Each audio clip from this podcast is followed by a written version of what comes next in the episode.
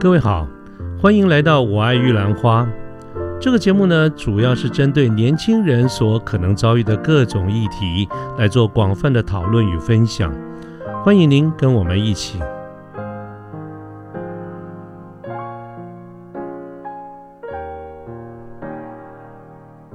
呃，各位午安，我是卢天记。现在是民国一百零九年的十二月六号星期天的下午啊，今天下午是一个。呃，风和日丽的日子，我现在正在风光明媚的杨梅这边来进行今天节目的这个录音。那么我们今天要谈什么呢？其实要谈到一个我觉得非常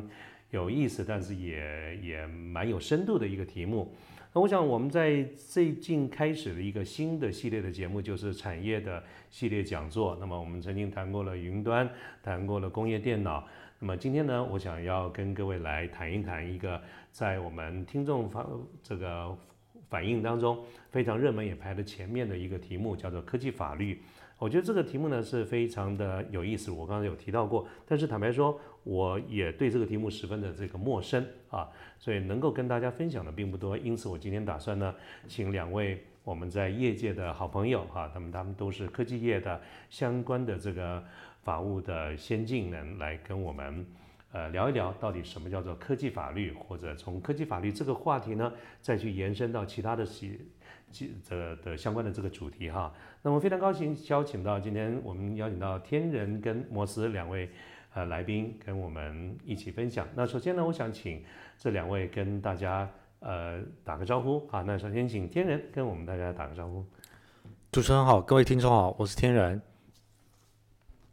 大家好，我是摩斯。好，我们谢谢天人跟摩斯两位啊，业界的先进。那两位是不是可以跟我们简单的先呃介绍一下两位所呃在法律相关这个领域里面，大概是在什么样的一个领域里面从事哪一类的工作，让我们大家先能够有一个初步的了解，好吗？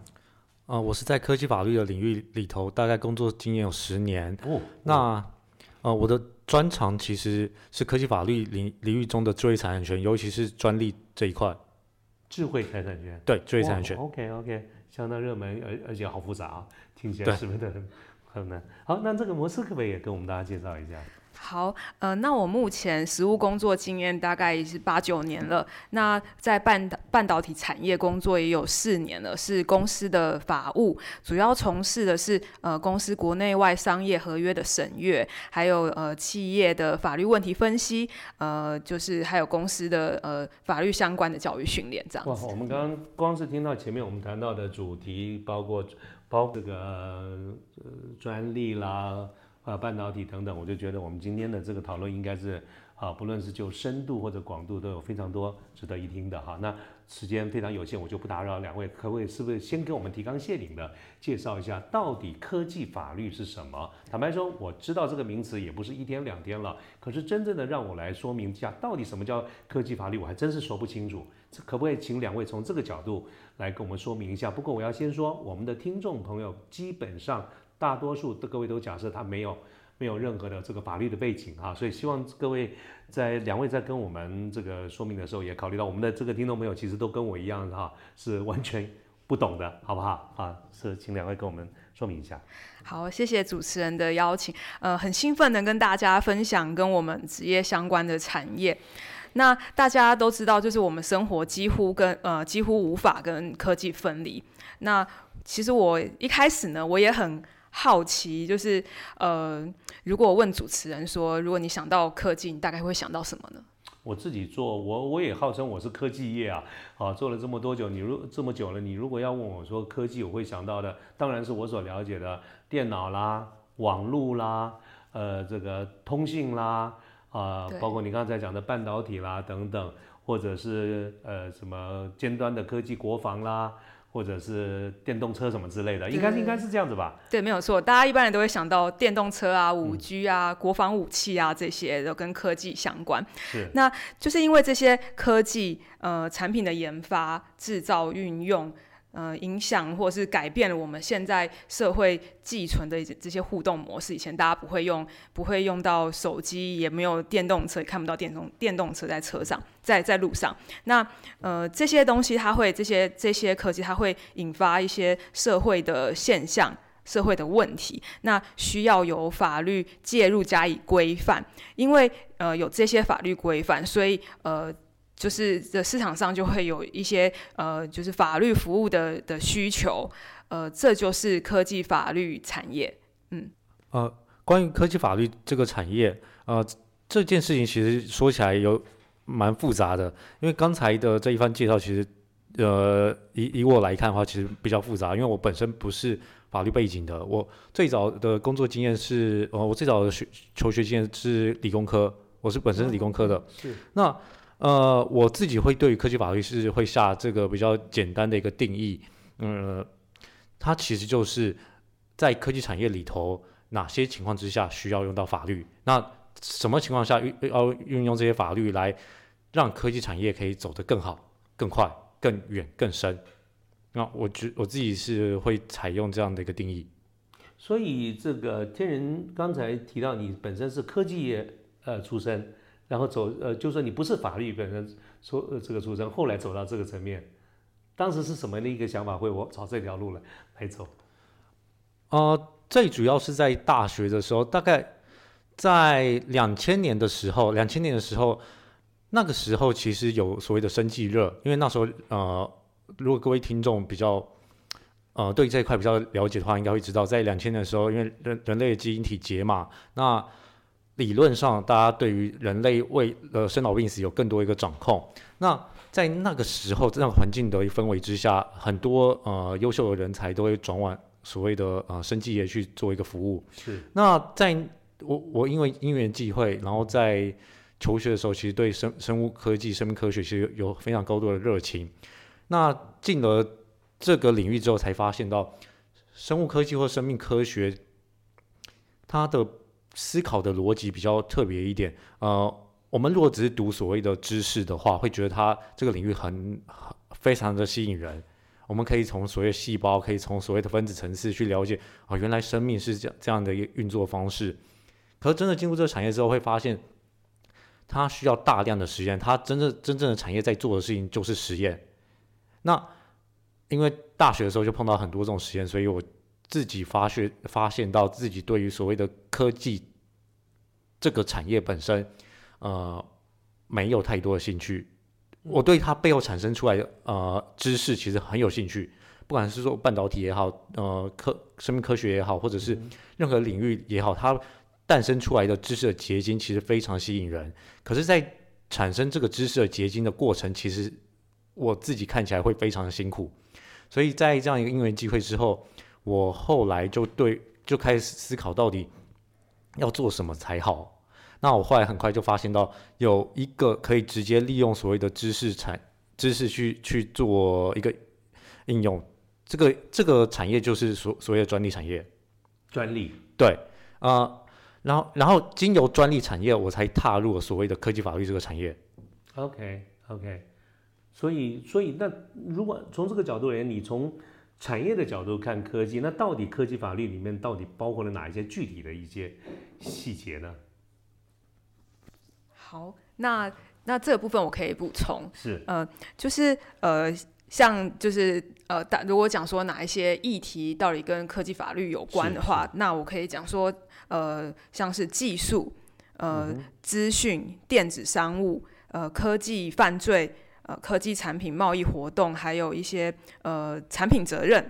呃，甚至到公司治理。那呃，那到底就是在规范层面上，我们怎么看出来它的、它的、它的、它跟法律之间的关系？这些技术、电子商务、呃，科技犯罪、犯罪，它跟法律有什么关系？或者说刚才。天仁兄这边所谈到的那个专利，跟你刚刚讲的那个主题，它是在同一个构面上，还是它是不同的是构面？呃，它其实是呃有有一些相关的法律来规范的，像是呃技术面的话，像是呃专利法、呃营业秘密法、呃机体电路电路布局保护法这些，这些都是相关跟技术有关的的呃法律上的适用。那呃也。呃，就是如果说跟技术方面有关的法律议题，也会适用，也也会也会适用到这些规范。那跟资讯相关的话，呃，像是著作权法、营业秘密、营业秘密法。或者是跟刑法相关，还有呃电子商务的话，就会牵涉到个人资料保护法或者是消费者保护法。呃，跟科技犯罪有关的话，就是像是呃我们要求的一些呃呃证据，就是科呃有一些科学的证据，或者是呃在比较呃规范层面上的话，我们会使用到刑事诉讼法。呃，那另外还有如果是跟呃科技产品有关的法律，呃。呃，在法律上面的呃交易的话，可能就会跟民法、票据法，或者是呃，如果是国际上交易，可能会牵涉到美国出口管制条例。那另外，呃，跟公司治理有关的，就是公司法、证券交易法，或者是企业并购法这些。那所以说，我们从这些法律议题，然后牵涉到的项目，还有这些法律规范，我们可以知道说，这科技法律产业它其实要满足的不是只有科技而已，它满足的是科技、法律，还有人、呃，公司这些呃多角关系下所产生的法律服务需求。那怎么样的从这么多的这个领域里面，可不可以让我们再比较清楚一点？怎么样啊？这个这个呃，接触这个部分啊，比如说这种法律服务要求，我想很刚刚谈到很多的领域里面，我相信很多的企业应该都有这方面的一个困难跟问题要解决。那么他们怎么样寻求啊？不管是各种的服务，怎么来解决这些问题？呃，刚刚才摩刚才摩斯所提到这么多的一个呃法科技法律的一个种类。它如果以实物来看的话，呃，实物上大概有两种做法去处理这么多的一个呃需求或是问题。第一个是，呃，我们可以由事务所来提供法律的服务，这也是传统的呃各各位可以看到的一般的法律事务所，他们可能会对科技产业提供一些法律服务。那可是各位呃听众应该也会听听说听听到蛮多，呃，台湾的法律事务所很多都在做所谓的诉讼。那科技法律这件事情。很明显的，就似乎就不是只有诉讼。那其实，在台湾呃，或在全球，其实有更大的一部分的法科技法律服务是由所谓的呃科技法科技产业的内部自自己所满足。呃，意思是说。在一些企业里头，他们会有专责的配置一些法务，例例如像我现在的工作，或者是刚才摩斯所提到的工作，我们其实都是在所谓的科技产业界，我们直接在科企业界直接提供法律服务，我们是内部的法务。所以天仁兄刚才谈刚刚谈到科技界里面，他从内部自己的法律部门或者法律的单位来提供这些服务，而那你又告诉我们说，其实是有一般所谓的事务所或者是外部的这个服务啊，那这两个有什么差别啊？这两个的差异其实最呃，它的关键点的差异是在于怎样的配置才具有经济的效益。呃，我可以举几个例子来看。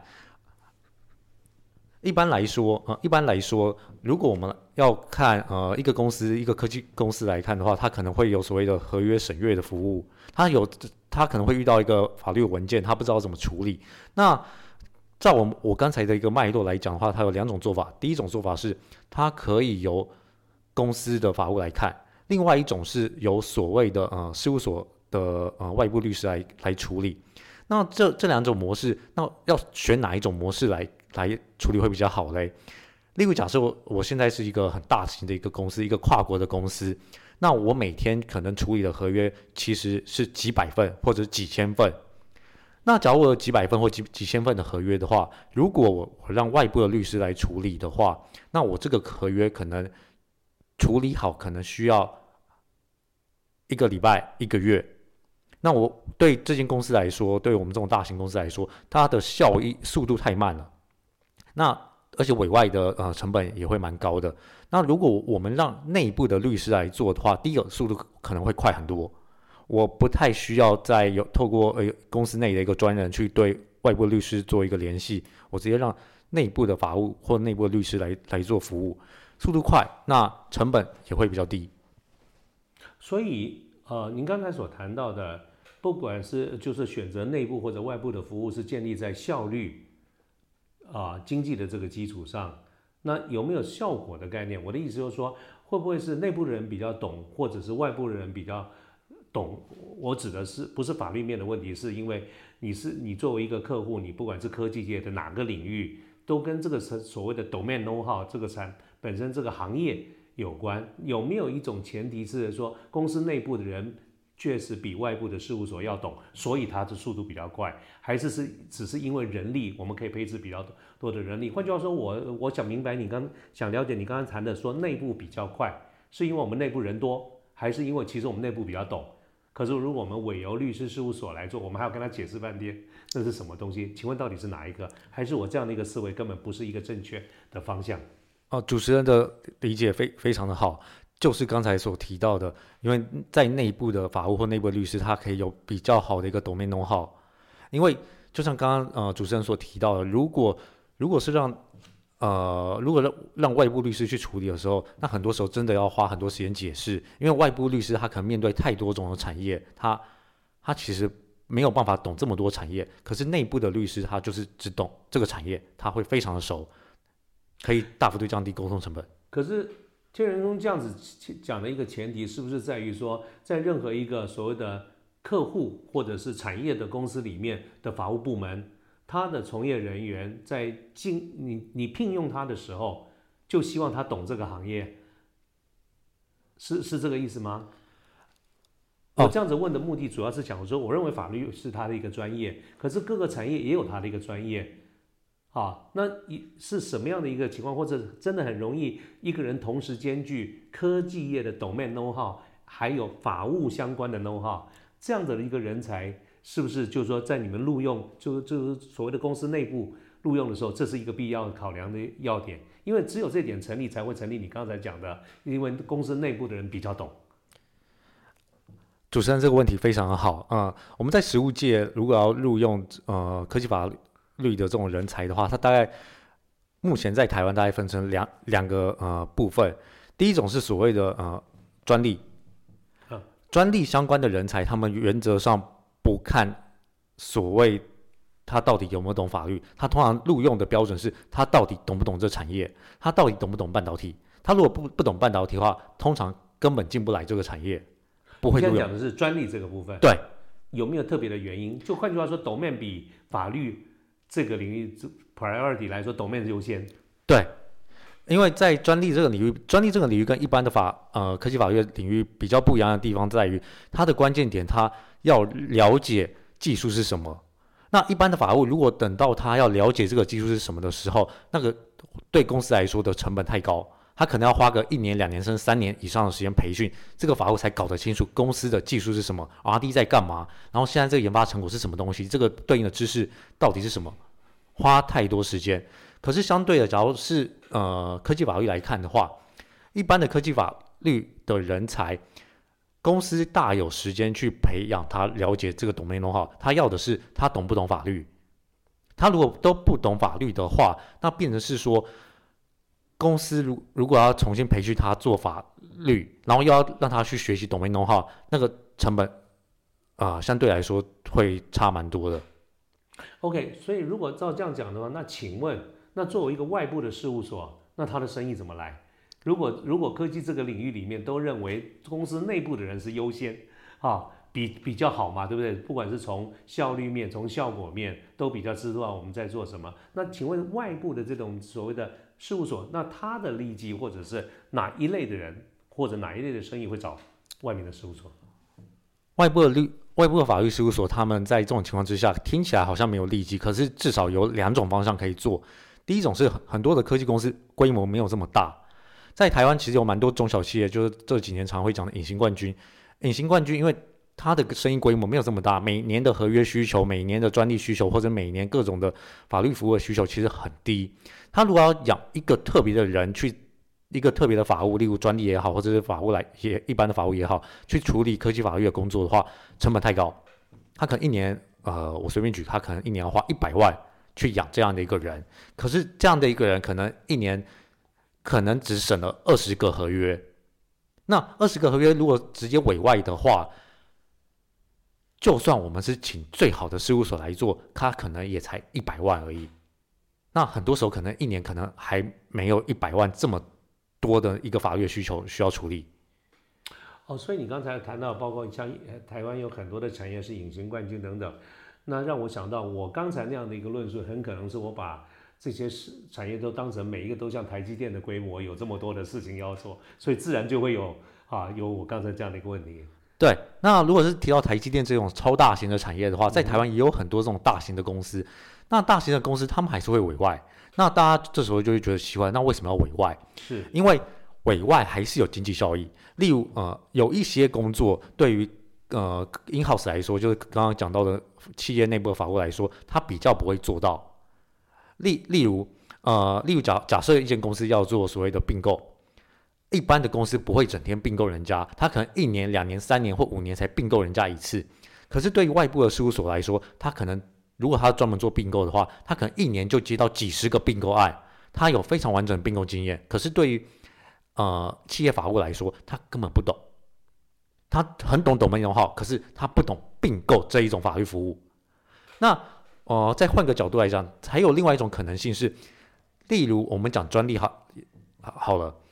专利来说，如果我们都让公司内部的呃专利工程师或专利法务来做这些事情的话，听起来会比较快，可是它会有另外一种呃经营上面的风险。呃，我自己的实务经验有发现到很多的呃企业内部的专利法务，如果他自己做的话，没有人监督，没有人监督的情况之下，其实他就乱做。那